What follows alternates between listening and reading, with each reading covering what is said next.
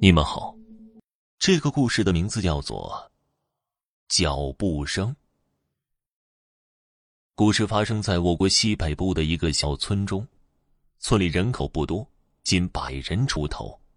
白天的时候，村民们都忙着在自家地头上干农活虽然隔很长一段时间才能望见一个人影但也还有那么一丝生气。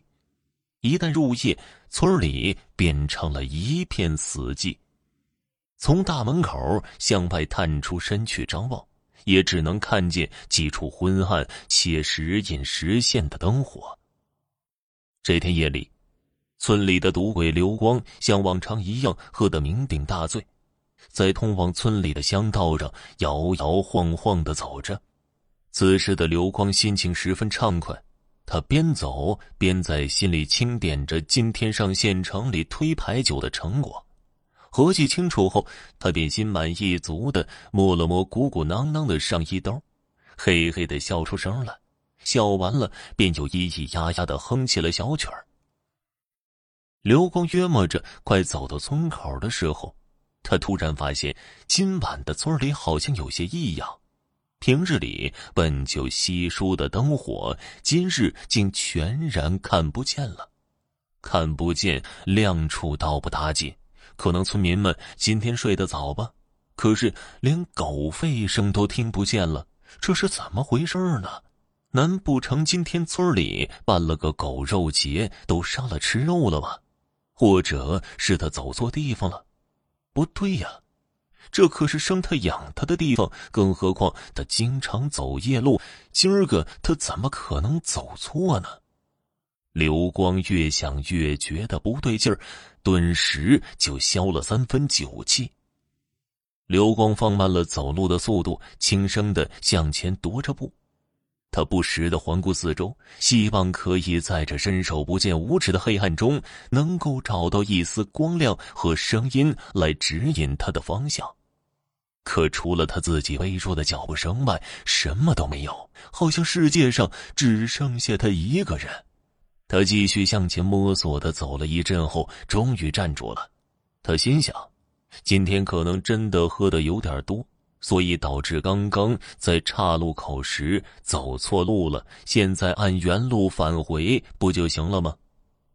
念头刚落。正当他向后转身的时候，只听见前方传来一阵“啪嗒、啪嗒”的脚步声。那脚步声非常急促，由远至近，从模糊变得清晰，好像只一瞬间就走到了刘光的身跟前儿。本就有些胆儿粗的刘光，此时醉意全无，头皮一麻，撒开腿就往后跑。这时他什么也顾不上了，只能听见耳边传来呼呼的风声。大概跑了二里地后，早已汗流浃背的刘光终于是跑不动了。他蹲在地上，呼哧呼哧的大声的喘着粗气，心脏也通通的直跳。他边喘气边往后看，后面依旧是一片漆黑，只是脚步声没有了。他稍作镇定后，忍不住琢磨起了刚刚发出脚步声的究竟是何人？可能是同他一样找不到路的村民，还是劫道的歹徒呢？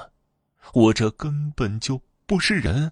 想到这儿，他感觉后脊背像是被人放了块冰一样凉飕飕的。他没敢再往下想了，准备起身继续赶路，远离这片是非之地。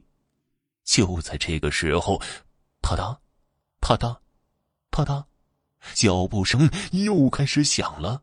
不过这回不只是一处，而是四周都有脚步声，声音越来越杂乱，越来越密集，不断的向刘光靠拢过来。此时刘光大脑一片空白，一屁股就坐到了地上。他扯开嗓子就喊：“你们是谁？你们是干嘛的？”可是没有得到任何回应，他只能睁大眼睛看向四周。过了一会儿，脚步声在他身边停了，借着月光，他才看清楚周围是一群穿着深色衣服的人。人群中有男有女，有老有少，没有说话的声音，也没有喘息声，只是目不转睛的盯着他看。刘光再也撑不住了，撕心裂肺的嚎叫了一嗓子，便晕过去了。到了第二天中午，刘光醒了过来，眯眼看着天上刺眼的太阳，听着四周叽叽喳喳的鸟叫声，回忆起了自己昨晚碰到的灵异事件。他心想自己昨晚喝的太多，就在香道旁睡着了。那可能就是个梦吧。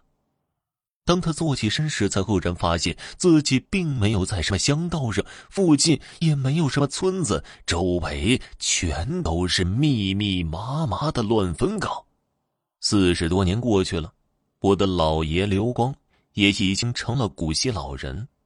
经他给我讲述后，我不以为然，开玩笑的跟他说：“ 老爷，等我有了小孩以后。”您去讲给他听吧，他没准啊还能让您给唬住。老爷听了后哈哈一笑，转过头望向窗外，没有再言语。这些无稽之谈其实早被我遗忘的一干二净。直到某一天的深夜，我骑着摩托车往回走，突然前轮胎不知道碾到一个什么东西，我被重重的摔在地上。正当我忍痛往起爬的时候，突然听到。啪嗒，啪嗒，啪嗒，脚步声从我前方传来。好了，听众朋友，本集播讲完毕，感谢您的收听。